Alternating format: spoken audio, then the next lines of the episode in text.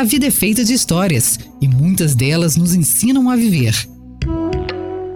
E agora você vai ouvir histórias do Guru. E no programa de hoje.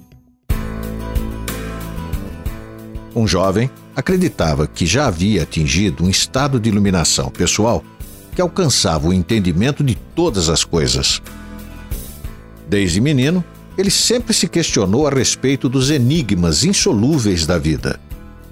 E depois de anos e anos de meditação, ele chegou a certas conclusões que encontravam uma lógica na sua cabeça.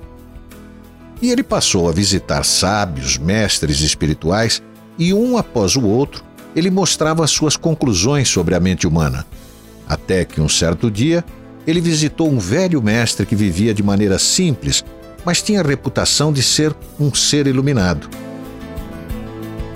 O jovem não perdeu tempo e, querendo mostrar a sua realização, disse: Deus, os sentimentos de dor, angústia, solidão, alegria, raiva, nada disso existe.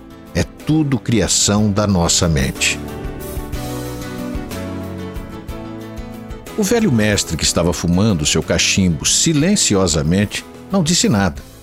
De repente, ele bateu com a ponta de bambu do seu cachimbo na cabeça do jovem, que, muito zangado, perguntou ao mestre: Por que você fez isso comigo? Mas você disse que nada existe. De onde vem essa sua raiva? perguntou o velho. Negar simplesmente os nossos enigmas ou os nossos problemas não é o melhor caminho para a solução.